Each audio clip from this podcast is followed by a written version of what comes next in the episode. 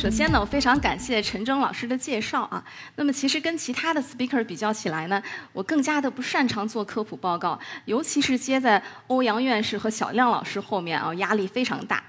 那么如果说我今天讲的内容呢比较晦涩难懂的话呢，也请大家原谅。那么我叫薛鹏，来自北京计算科学研究中心，我是从事量子信息方面研究工作的。今天呢，我想向大家介绍一下神奇的量子计算机。那么可能有人就好奇了啊，我们为什么要研究量子计算机呢？难道是我们现在所使用的经典计算机不够好吗？那么在回答这个问题之前啊，我们先来讲一下经典计算机，就是我们大家所熟悉的。我们知道，我们现在的经典计算机呢，基本上可以说是人类历史上的最伟大的发明之一了，因为它给我们的生产生活呢带来了无穷的便利。我现在呢已经很难想象如果没有计算机的生活是什么样子的了。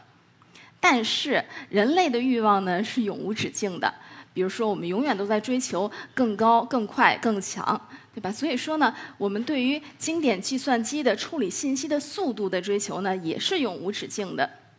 而经典计算机处理信息的速度呢是依赖于微处理器芯片集成度的提高。那么问题来了，经典计算机处理信息的速度会像我们所希望的那样持续不断的提高吗？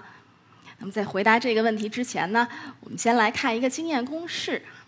这就是 Intel 公司的创始人之一啊，Golden Moore 他所提出来的一个著名的摩尔定律。它是指呢，微处理器芯片的集成度呢是随着时间呈指数增长的，而这一增长趋势是非常快的。但是从这张图片当中我们可以看出啊，从一九零零年到二零二零年这一百二十年间呢，微处理器芯片的集成度的发展基本上都是符合这个摩尔定律的。虽然是一个经验公式啊，但迄今为止呢都符合的非常好。那么问题又来了。这个趋势会持续不断的增长下去吗？那么答案当然是否定的啊，因为它最终会达到它的物理极限。因此可以说呢，就是经典计算机它的运算速度，或者说它处理信息的速度呢，是会有上限的。那是受到了以下的两个问题的限制。第一个问题呢，就是热耗散效应。那么经典计算机它处理信息的过程呢是不可逆的啊。举个例子，大家就明白了。比如说，在我们使用手机或者电脑的时候，用一段时间呢，你就会发现它会发热，是不是？这就是因为它在信息处理的过程当中呢，那么热电能呢会转换成热能，而热能呢就会向大气当中耗散。但是这个过程是不可逆的啊，我们是不能把空间当中的热能再重新的收集起来，再转换成电能的。所以这就是导致了热耗散效应。因为材料的散热速度是有上限的，所以呢，也就限制了元件的集成度，从而呢，也就限制了经典计算机它处理信息的速度啊。这就是所谓的热耗散效应。那么解决这个问题呢，其实有也是有办法的啊。我们有两种方法，一种呢就是从材料入手，我们去寻找新的，然后呢散热速度更好的材料。但是这是一种治标不治本的方法。那么治本的方法是不是有呢？其实也是有的。我们去寻找一种新的信息处理的方式，比如说这种信息处理的方式如果是可逆的，就可以从发热的根源上去解决这一问题了。那么非常幸运的就是啊，量子计算机它处理信息的方式就是可逆的，所以就可以很完美的解决了热耗散效应的问题。那么一个问题解决了，另外一个问题又来了，那就是尺寸效应。呃，我们知道现在我们微处理器芯片的集成度呢，就是微处理器芯片的尺寸呢，基本上已经可以达到了一个纳米的尺寸，就是十的负九次方米这么一个非常小的尺寸了。如果我们希望把元件的集成度进一步的提高呢，那就势必要把在元件的尺寸再做更更小。那么具体小到能有多小呢？它最终一定会达到一个原子的尺度，就像刚才陈老师说的啊，不能再分了啊，这是最小的尺度了。而原子的尺度呢，就是 I 的量级，就是十的负十四方米这样的一个量级。但是呢，当元件达到了原子的尺度的时候，这个时候它的运动规律呢，就不能够再用我们所熟悉的牛顿力学去解释了。这个时候呢，就是我们需要祭出量子力学这一法宝的时候了。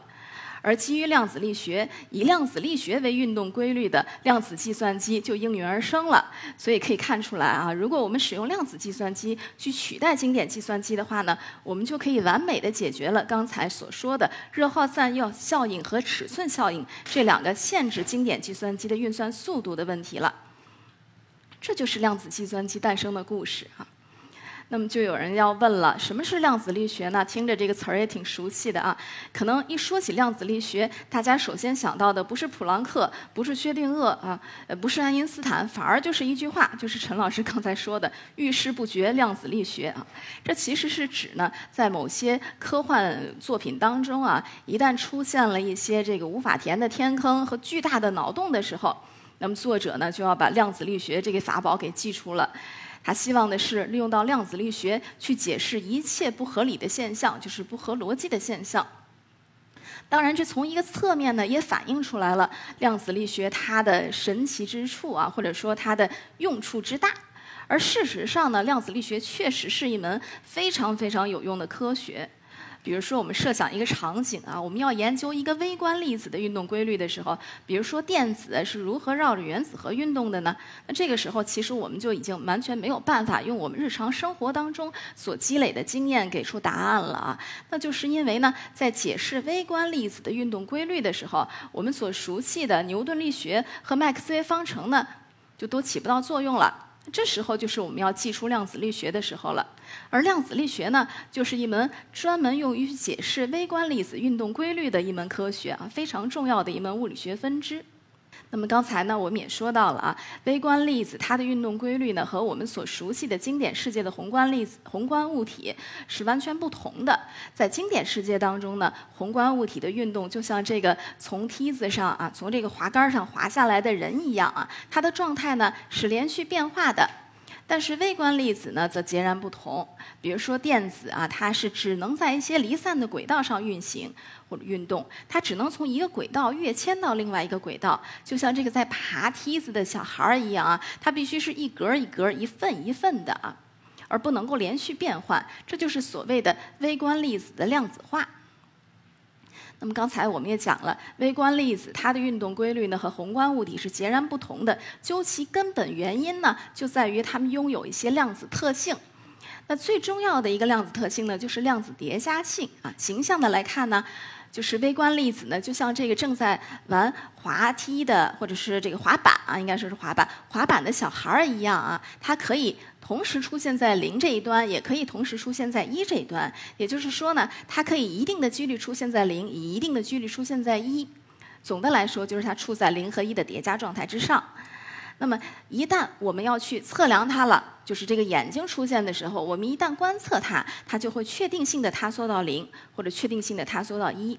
这就是所谓的量子叠加特性啊，在你没有去测量它之前，它都是处在零和一的任意叠加状态之上的。那么，正是拥有了这个量子叠加特性，它是经典世界当中完全没有对应的一种特殊的性质。正是拥有了这种特殊的性质，量子计算机呢，才拥有了非常强大的并行运算的能力。那么，什么是量子并行运算呢？我们首先来看一下我们特别熟悉的经典的计算机和手机啊、平板等等这类三 C 产品啊，它们的最底层的芯片呢，都是半导体的晶体管所形成的零一电路，零代表高电平，一代表低电平啊。那么经典信息的最小的存储单元是什么呢？就是一个经典的比特。那么它是这个二进制的字符串来组成的啊。一个经典的比特呢，它就像一个开关一样啊，它要么是零，要么是一。那么一个经典的存储器呢，它只可以存储一个经典的比特，也就是说，它只能存储零和一这两个数当中的一个。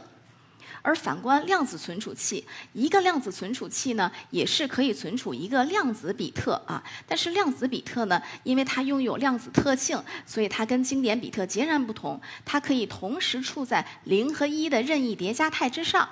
所以说呢，一个量子存储器是可以同时存储零和一这两个数的。那么两个经典的存储器可以存储多少个数呢？可能大家都知道了，那就是说它可以存储二进制数当中的零零零一一零一一这四个数当中的一个。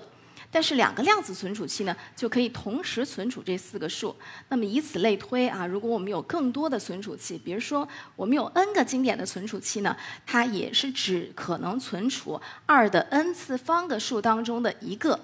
而且一次运算呢，它也只能变换这一个数。那么反观 n 个量子存储器呢，它可以同时存储二的 n 次方个数啊，是非常可观的一个数量。而且一次运算呢，它可以同时变换这二的 n 次方个数，这就相当于什么呢？相当于二的 n 次方个经典的存储器同时在运行，这就是所谓的量子并行运算。刚才我们介绍了量子比特啊，量子并行运算。量子比特呢，它其实就是量子信息的一个最小的一个单元。然后呢，它是可以处在叠加态之上的，就是零和一的叠加态。而在物理当中呢，其实任意的一个二能级的一个微观的粒子系统呢，都是可以用于去制备量子比特的。那么我们刚才讲了量子比特、量子并行运算，下面呢，我们就具体的来看一下量子计算机究竟是如何工作的啊。我们以这个搜寻算法为例。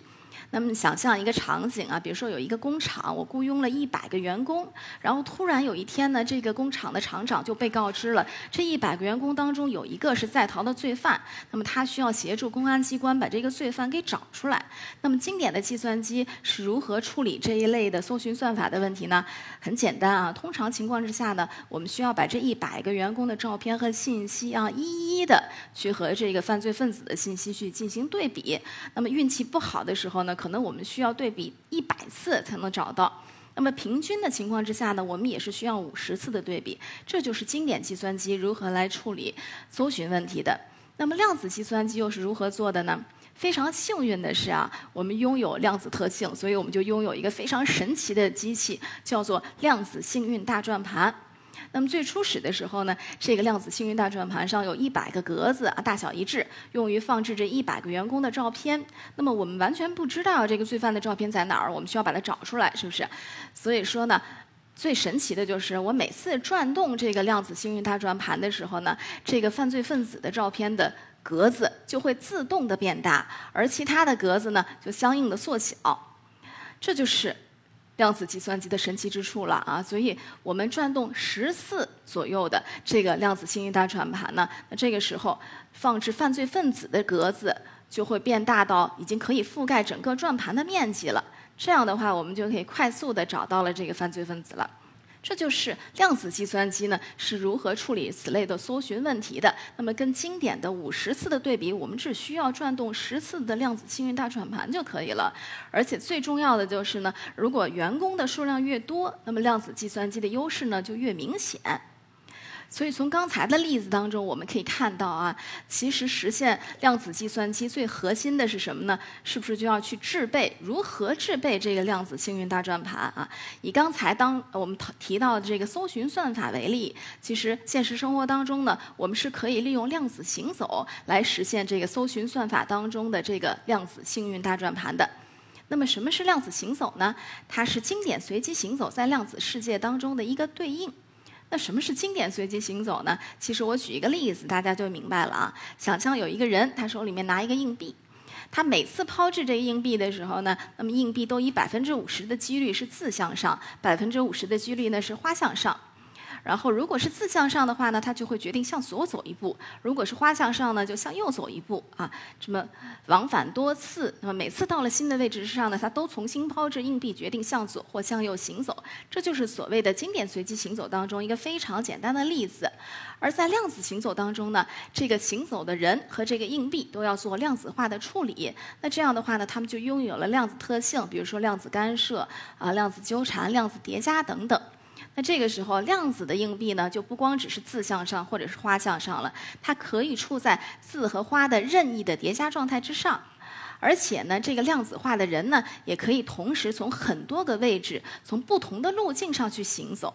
所以说呢，跟经典随机行走相比较啊，量子行走它的速度更快，而且呢，最重要的就是它能够在更短的时间之内占据更大的空间。所以说，我们就可以利用到量子行走去实现这个量子搜寻算法当中的幸运大转盘了。所以在当今这样的一个啊信息大爆炸和大数据的时代呢，量子行走它的应用前景是非常巨大的。而我所在的团队呢，就是利用光子的不同自由度，在实验室当中去实现量子行走的。我们可以利用光子的偏振、路径、时间、轨道角动量等等，在实验室当中去实现光量子随机行走啊。那么大家可以看到啊，这就是这个量子行走的光路图，看上去还是挺抽象的。那我们再看一下实验室当中它们真实的样子是什么样的，这就是我们实验室当中实现量子行走的真实的场景。因为我们是做精密光学实验的，所以要防止各种各样的震动啊。我们的实验室呢，通常都是在地下室、地下一层或者二层，而且呢是一个万级的超净室，要保持这个恒温恒湿的环境，来确保像激光器呀、探测仪呀这些精密的仪器能够正常的运行。而且呢，我们还需要二十四小时不间断的除湿，主要是为了保证空气当中足够干燥，去预防这些晶体的潮解。我们实验室当中使用的光源呢，是波长在七百八十纳米到八百一十纳米之间的近红外的光，而且是单光子水平的，所以说人类的肉眼呢是很难观测到的。我们就需要保持一个全暗室的环境啊，可能比现在的这个场景还要更暗。然后呢，在实验室当中去用机器来读取数据啊。那么在这样的环境当中呢，我们每天呢都要站立七到八个小时，去不间断的去调试光路啊，去采集数据、做实验等等等等啊。那么遇到了这个紧急的实验的时候呢，那么加班加点、熬夜什么，这些都是家常便饭啊。所以总的来说呢，做科研还是挺辛苦的。但是所有的辛苦付出呢，也都是值得的。因为首先这是我们的兴趣所在啊，其次最重要的还是我们在这过程当中呢，也是取得了一定的成绩。我们团队呢是从2013年开始从事量子行走的实验研究的。那么到了2015年的时候呢，我们已经打破了当时由澳大利亚团队所创造的单光子空间域的量子行走的最长的演化记录。那么随后的话，也是我们不断的去提高我们的技术。也一再的刷新这一记录。那么直到目前为止呢，我们都是这一记录的保持者。到了今年，也就是二零二一年，我们已经能够实现空间域的量子行走的五十步的一个最长的演化记录。那如果到了呃光纤当中啊，我们甚至可以突破两百步的一个演化时长。所以呢，我们也非常的希望我们能够利用到我们在光量子行走方面所积累的技术和经验，为我国能够研制成功量子计算机以及未来的产业化贡献出我们自己的力量。那么可能大家就要问了啊，目前全世界各国的量子计算机到底发展成了一个什么样的水平呢？那么在二零一二年的时候啊，美国加州理工学院的物理学家 John Preskill 就提出来了一个名词。就是 quantum supremacy。那么国内呢，有人把它翻译成量子霸权，也有人呢把它翻译成量子优势。它其实就是证明了量子计算机是可以全面的碾压经典计算机的，是可以实现一些经典计算机所完全无法实现的复杂的计算的任务的。那么随着这一概念的提出啊，后续就有很多国际知名的大公司，包括 D-Wave、IBM、Google。Intel、Honeywell、Amazon 等很多国际知名的大公司，以及许多初创公司呢，纷纷的加入了对于量子计算机的研制队伍当中啊，而且呢，现在竞争也是愈演愈烈。那么下面呢，我们就通过几个例子来向大家展示一下量子计算机的研制的经历和研制的进程。那么在二零一六年的时候呢，IBM 公司就率先推出了一款全世界第一台基于五个超导量子比特的可编程的量子计算机的原理模型，并且呢将之应用于云平台。那么到了二零一七年的时候呢，他们又成功的研制出了一款五十个超导量子比特的量子计算机的原理模型，而且宣称将于二零二三年的时候呢，能够成功的制备超过一千个比特的真正的量子计算机。那么，Google 呢也是不遑多让。他们于二零一九年的时候呢，宣布成功研制了超过呃五十三个超导量子比特的量子计算芯片，他们把它取名为 Sigmo，啊，中文翻译呢就是玄铃木啊，并且呢，他们利用这个量子计算芯片，首次实现了量子随机采样的算法。他们宣称这是世界上第一次成功的实现了 quantum supremacy。这个就是他们的这个呃超导电路是需要放在稀释制冷机当中去工作的。那么与超导计算机和这个与这个 IBM 和 Google 他们追求的超导计算机不同的是，Honeywell 公司呢则追求的是以这个离子阱作为硬件来研制量子计算机啊。并且呢，他们于二零二零年的时候就宣称已经实现了目前世界上这个性能最好的量子计算机，也就是量子计算体积最大的量子计算机的原理模型，是十个全球产的量子比特。是的，你没看错啊，这就是我们非常熟悉的那个制造口罩的生产商 Honeywell 公司啊，也可见量子计算机对于资本市场的吸引力之大。那么，除了超导计算机和离子阱量子计算机之外呢，光量子计算机也是方兴未艾。比如说，去年啊，我国的潘建伟院士团队呢，就研制成功了一台七十六个光量子计算机的原理模型，他们把它命名为“九章”啊，非常有纪念意义的一个名字，也是光量子计算机当中一个非常优秀的代表之一啊。那当然了，跟超导比特相比较，光子也有它的优势，那就是对于环境的适应性。我们知道，超导量子比特呢，需要全程在零下二百七十三摄氏度的这样的超低温的环境之下才能正常的运行。但是光子不需要啊，室温就可以了。所以说，各个物理体系呢都有它各自的优势以及它的短板。那么可能有的人就要问了啊，说刚才介绍了这么多，那么我们距离真正的通用的量子计算机还有多远呢？我们什么时候才能够用上量子计算机呢？那么我可以告诉大家的就是啊，理论上我们距离实现通用的量子计算机已经不存在不可逾越的障碍了。但是技术上呢，还是有着困难重重。从刚才的例子当中看到啊，二零一六年的五个超导量子比特，二零一七年的五十三个超导量子比特啊，再到了二零二零年的七十六个光量子比特。其实这每一步看起来是一小步的进步啊，都凝结着很多科研工作者的艰辛付出。它其实是需要跨越技术上的一个很大的进步的。而且呢，我们真正要实现能够全面取代经典计算机的真正的可编程、可纠错的通用量子计算机呢，我们至少需要掌握制备和操控十万到一百万个量级的量子比特这样的有效方法才可以啊。所以说，可以说是量子计算机的一小步，人类呢要跨越技术上的一大步。